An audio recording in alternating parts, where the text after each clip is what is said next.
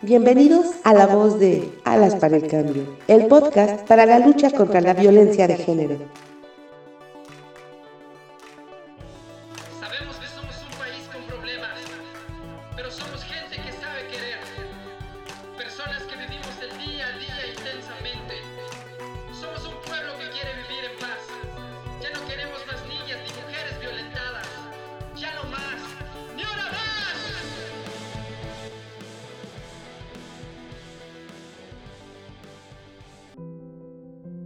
Estamos en la voz de Alas para el Cambio.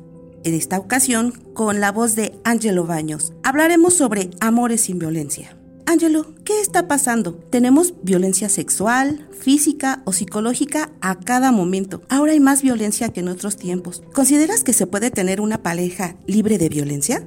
Sí, por supuesto. Eh, Yo creo que esta es una apuesta a la esperanza, ¿no? Y esa esperanza amorosa que, traemos las personas de esta posibilidad de encontrarte a, tu pareja en, en términos igualitarios, en términos respetuosos y sobre todo, pues, tener esa posibilidad de, de amar y, vivir libre libres de violencia.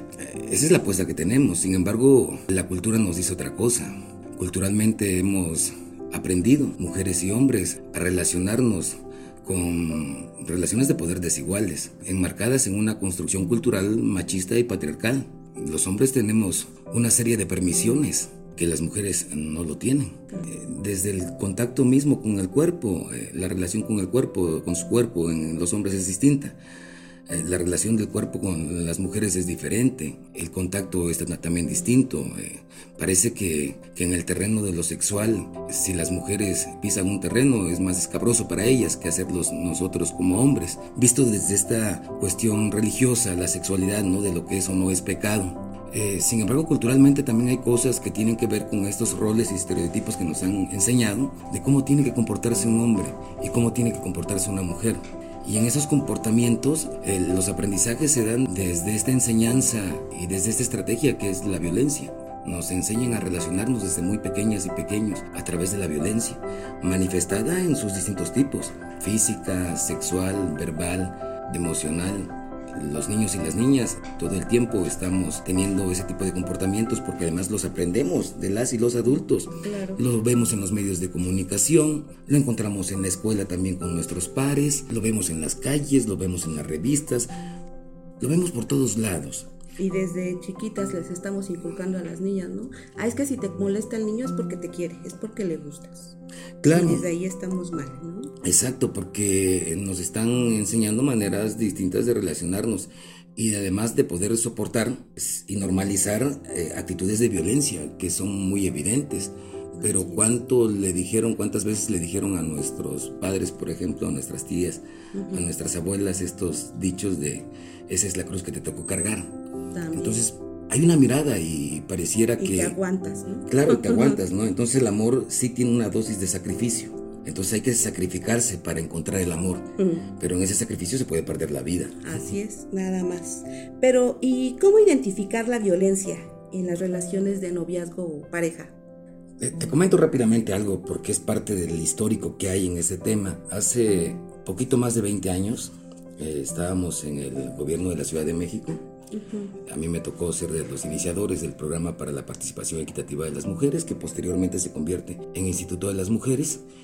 Y una de las cosas que teníamos claro que era importante trabajar para, para prevenir la violencia era, era acercarnos eh, a, las poblaciones y- de, de la niñez y, y de la adolescencia y, las juventudes. Eh, los institutos de las mujeres eh, en la Ciudad de México, particularmente a través de las de lo que eran antes los centros integrales de apoyo a la mujer, que hoy son unidades de atención a las mujeres y hoy son lunas, ¿no? Que incorporan toda esta parte que tiene que ver con las unidades de atención y prevención de la violencia familiar. Hace más de 20 años en el Instituto de las Mujeres dijimos que era necesario trabajar eh, la violencia de género, pero previo a- al ámbito familiar, porque los costos en todos los sentidos eran altísimos y porque no teníamos por qué esperarnos a que una mujer ya golpeada o en una situación complicada llegara a nuestras instalaciones. O sea que sabíamos que teníamos que tender una plataforma previa que nos permitiera realmente generar un piso preventivo desde la niñez. Y en esos tiempos eh, se creó a solicitud de, de, mi directora general, en esos tiempos era la licenciada Luz Rosales, de construir un área que atendiera el tema de, de niñez y juventudes, por la necesidad de, de, tender un piso mínimo que nos permitiera generar condiciones de prevención y que realmente pudiéramos hablar de relaciones respetuosas y bajo un ejercicio de derecho que posibilitara que niñas y niños establecieran relaciones en un marco de respeto. En eso mm, se forma el área, se crea un trabajo para niñas y niños, pero lo que tiene que ver con adolescentes y jóvenes, planteamos un programa. Sí. Eh, en la Ciudad de México eh, inició como una campaña y se llamó así, Amores sin Violencia. Y lo que planteamos primero con, con sociedad civil y con, y con, la, y con la academia, porque se, se unió un grupo grande de especialistas en el tema, dijimos, vamos a preguntarles a los jóvenes en un 14 de febrero si realmente viven o no viven violencia. Y la primera pregunta que lanzamos, y fue la única en el primer ejercicio que hicimos a un grupo grandísimo de jóvenes, más de mil jóvenes, en realidad una sola pregunta es, ¿vives o no vives violencia en tus relaciones de noviazgo o pareja? Sí. El 90% nos dijo que no. Mm. Y, y, sabíamos que nos iba a pasar eso, porque cuando uno hace estadística social, uno ya sabe lo que le va a contestar. Y sabíamos que un gran porcentaje iba a contestar por ahí, pero que tenía que ver con dos cosas. Una, que cuando nos preguntan públicamente si somos violentos, decimos que no. Nadie acepta públicamente que es violento, que es un macho y que golpea a su pareja. Esto mal visto. Sí. Pero por el otro, también consideramos que violencia son los extremos. O sea, cuando hay golpes, cuando hay patadas, cuando hay jalones de cabello, cuando hay una muerte, un feminicidio. O sea, vemos que eso es violencia. pero todo lo que está en medio, esta zona de grises, de esos donde está inscrito todas esas actitudes y conductas de los micromachismos, o donde está toda esta parte de la violencia verbal, emocional y sexual, se ha normalizado a tal grado que preguntamos con las mujeres o con las señoras, por ejemplo, en comunidad, ¿por qué Pedro se enoja cuando no se echa la comida? Y dice la señora, es que Pedro siempre se enoja cuando la comida no está hecha, ya lo conozco, así es, así se comporta. Entonces hemos naturalizado también una serie de conductas eh, de violencia que además tiene que ver con esto que comentabas, esta parte de, sacrificarse por el otro y también de tener esa esperanza de que el día de mañana ese hombre va a cambiar. Y la persona que es violenta nunca cambia si no hay un compromiso, si no hay una voluntad. Tú vas a seguir en ese continuo, ¿no? ¿Y cómo será posible erradicar ese comportamiento? Es una palabra bien complicada porque hace tiempo, de hecho, hace bastantes años analizábamos eso, de ver de qué manera podríamos erradicar la violencia. No sé si, nuestra, si, culturalmente nuestra generación lo veamos, la apuesta es esa. Pero principalmente la apuesta es a generar condiciones de ejercicio de derechos entre hombres y mujeres y la posibilidad de poder resolver un conflicto de violencia y de que tengas instituciones que te apoyen y que te atiendan cuando estás viviendo una situación de riesgo.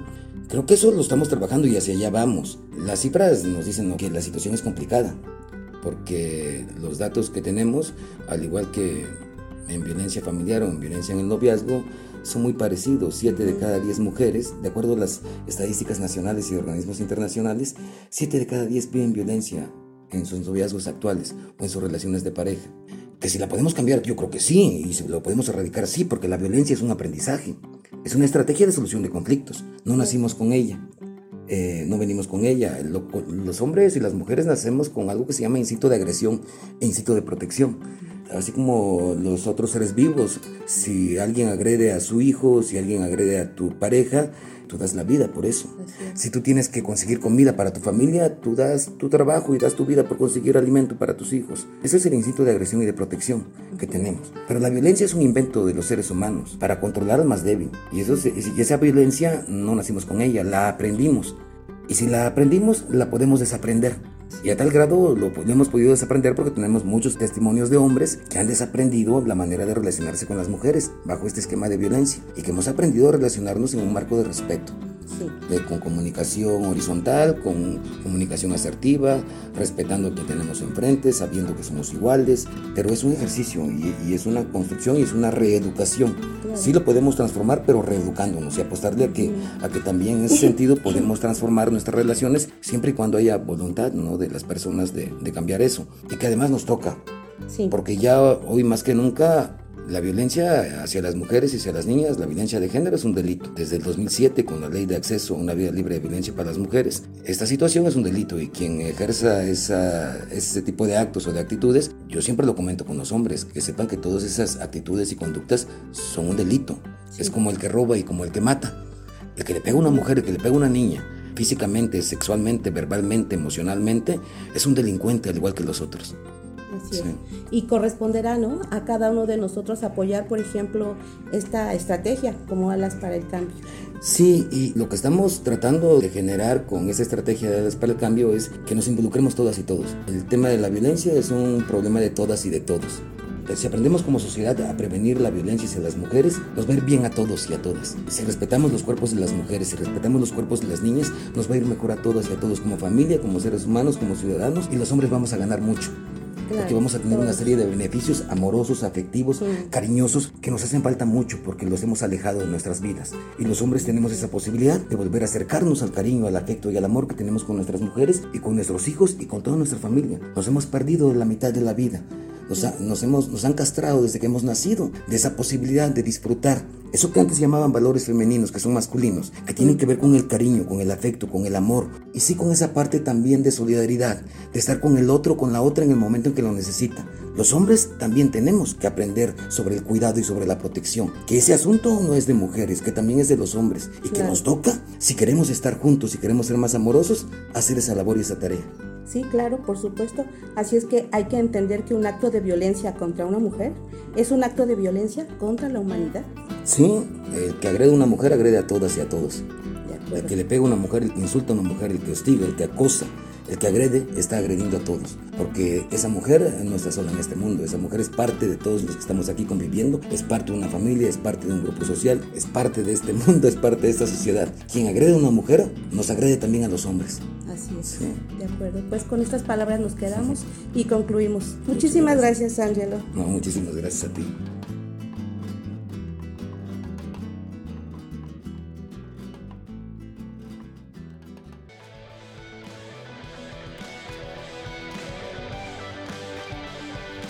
Gracias por escuchar la voz de Alas para el Cambio. Te invitamos a participar y ser parte de este cambio.